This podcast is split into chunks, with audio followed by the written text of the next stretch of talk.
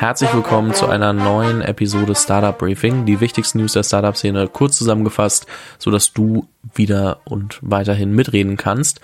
Und der Februar ist zu Ende. Ähm, es ist der 28. Februar und der Februar war detailreich. Also es ist wirklich viel passiert. Deswegen, falls du die letzten Wochen nicht mitbekommen hast, kannst du auch da nochmal kurz reinhören. Die Folgen sind ja nicht so lang. Und heute sprechen wir über Facebook, Durstexpress, Coinbase, Apple, Penta, Rose, Uber, kurz Bitcoin, Oatly. Und da ist wirklich wieder viel dabei. Deswegen würde ich auch heute sagen, wir starten. Äh, mein Name ist Fabian. Ich freue mich, dass du reinhörst. Und hier ist die erste News. Apple ist wieder Marktführer im Smartphone-Bereich und plant weitere Schritte in Richtung selbstfahrende Autos. Mit ihrer neuen 5G-Smartphones ist Apple wieder vor Samsung Marktführer im Smartphone-Bereich.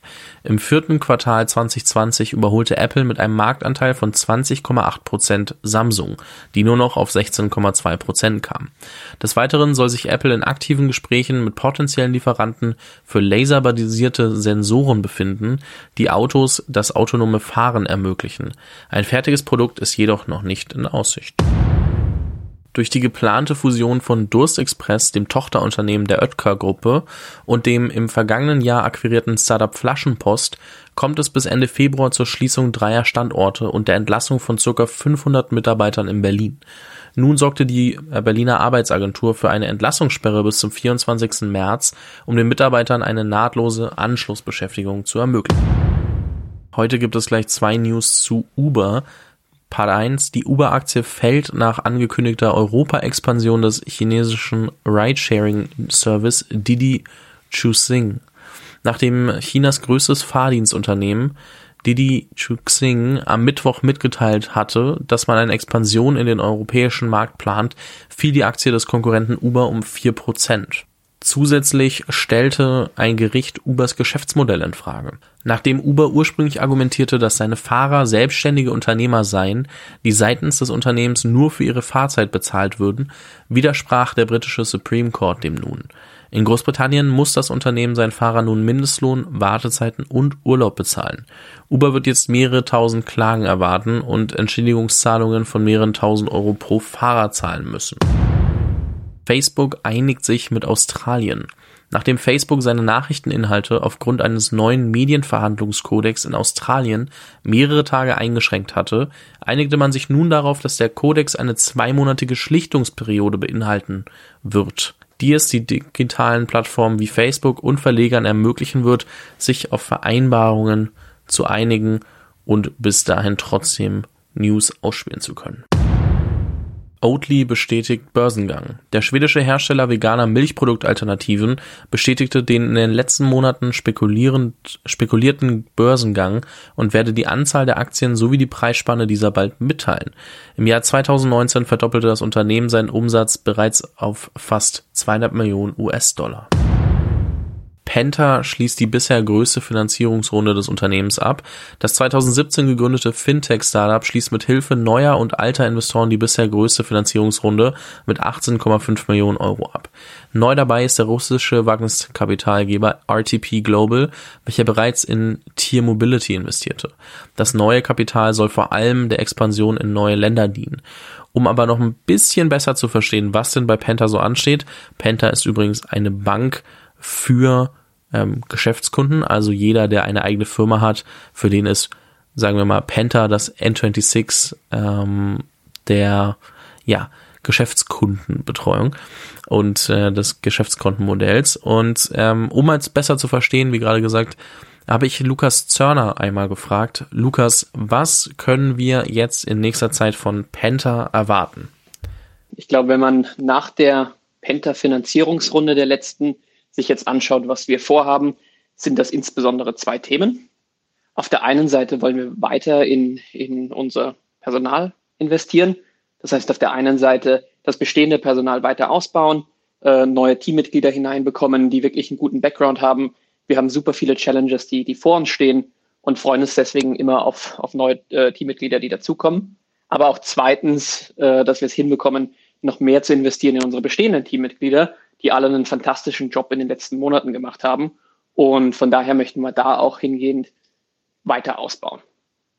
Zweitens, und ich glaube, das ist so diese, die große Sache für uns, wir wollen auch weiterhin darin investieren, dass unsere Kunden einen sehr, sehr guten Service haben. Das heißt, dass wir mehr Self-Service-Funktionalitäten anbieten können, dass wir unsere Kunden einen besseren Kundendienst anbieten können und wirklich dafür sorgen können, dass man eigentlich eine Erfahrung hat, in der es ähm, keinerlei Notwendigkeit gibt, mit dem Customer Service Team in Kontakt zu treten.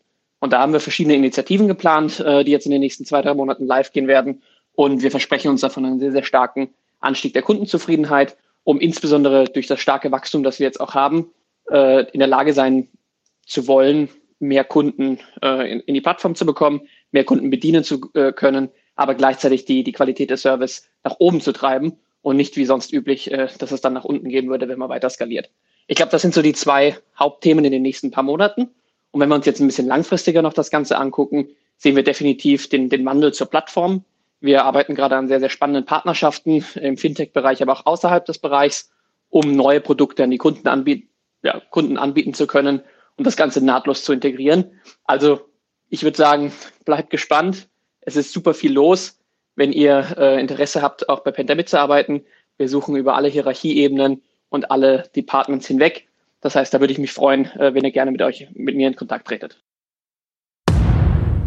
13,2 Millionen für den deutschen Excel-Konkurrenten Rose. Das Berliner Startup, welches Menschen dazu befähigt, auch ohne Programmierkenntnisse mächtige Spreadsheets zu bauen, sammelt nun in einer neuen Finanzierungsrunde 13,2 Millionen Euro ein. Mit der neuen Finanzierung kommt auch der Gründer von Wunderlust, Wunderlist mit in den Aufsichtsrat. Coinbase liegt nach Schätzungen bei einem Marktwert von über 100 Milliarden US-Dollar. Nach dem vor kurzem erfolgten Verkauf privater Marktanteile der Kryptowährungsbörse Coinbase wurde das Unternehmen nun mit mehr als 100 Milliarden US-Dollar bewertet. Damit würde Coinbase bei erfolgreichem Börsengang die höchste Anfangsbewertung eines US-Tech-Unternehmens seit Facebook haben. Nach Tesla kauft auch Square tausende Bitcoins. Immer mehr Unternehmen investieren in den Bitcoin, so nun auch das amerikanische Fintech-Startup Square. Insgesamt kauft das Unternehmen 3318 Bitcoins im Wert von circa 170 Millionen US-Dollar, zusätzlich zu den bereits im Oktober 2020 gekauften 4709 Bitcoin. Vielen lieben Dank fürs Reinhören in der heutigen Episode Startup Briefing. Das war's auch schon wieder und ich glaube, es war einiges dabei. Also es passiert derzeit viel. Wir haben immer so 20, 30, 40 News auf dem Tisch liegen und gucken, dass wir die wichtigsten raussuchen. Wenn du das Gefühl hast, irgendwas fehlt, schreib mir gerne auf LinkedIn oder Instagram. Und wenn du noch nicht genug bekommen kannst, ich habe vor ein paar Tagen ein Interview mit Miriam Wohlfahrt veröffentlicht. Miriam ist Gründerin von zwei Fintech-Unternehmen, einmal RatePay und einmal Banksware, beides B2B Fintech-Unternehmen. Also Business to Business und RatePay hat inzwischen tatsächlich so jeder zweite Deutsche, der online bestellt, schon mal erlebt, ohne es zu wissen, weil es eine Firma ist, die im Hintergrund agiert, beziehungsweise eine, den, den Kaufprozess für digitale, ähm, ja, also es ist so ein bisschen wie Klarna, sage ich jetzt mal, auf den deutschen Markt optimiert. Und ähm, das haben wir alle schon mal erlebt. Und Banksware ist jetzt ein neues Fintech und ich habe mit Miriam ganz viel darüber gesprochen, wie das bei ihr eigentlich angefangen hat. Also was ähm, hat sie damals nach der Schule gemacht? Wie hat sie rausgefunden, dass sie was eigenes machen will? Was hat sie an Vorerfahrungen gehabt? Und dann natürlich auch darüber gesprochen, was sind RatePay und Banksware eigentlich? Deswegen ganz große Empfehlung. Findest den Link auch in der Beschreibung. Aber ansonsten ist es ja nur eine Podcast-Folge vor dieser hier. Ich sag schon mal wieder herzlichen Dank fürs Reinhören. Schick das Startup Briefing gerne jemandem, wo du sagst, ey, du musst das auch mal hören. Das ist wirklich kurz und kompakt. Und ähm, dass das Outro nicht länger wird als alle News zusammen, sag ich. Vielen lieben Dank und einen ähm, schönen Sonntag oder eine schöne Woche, je nachdem, wann du reinhörst.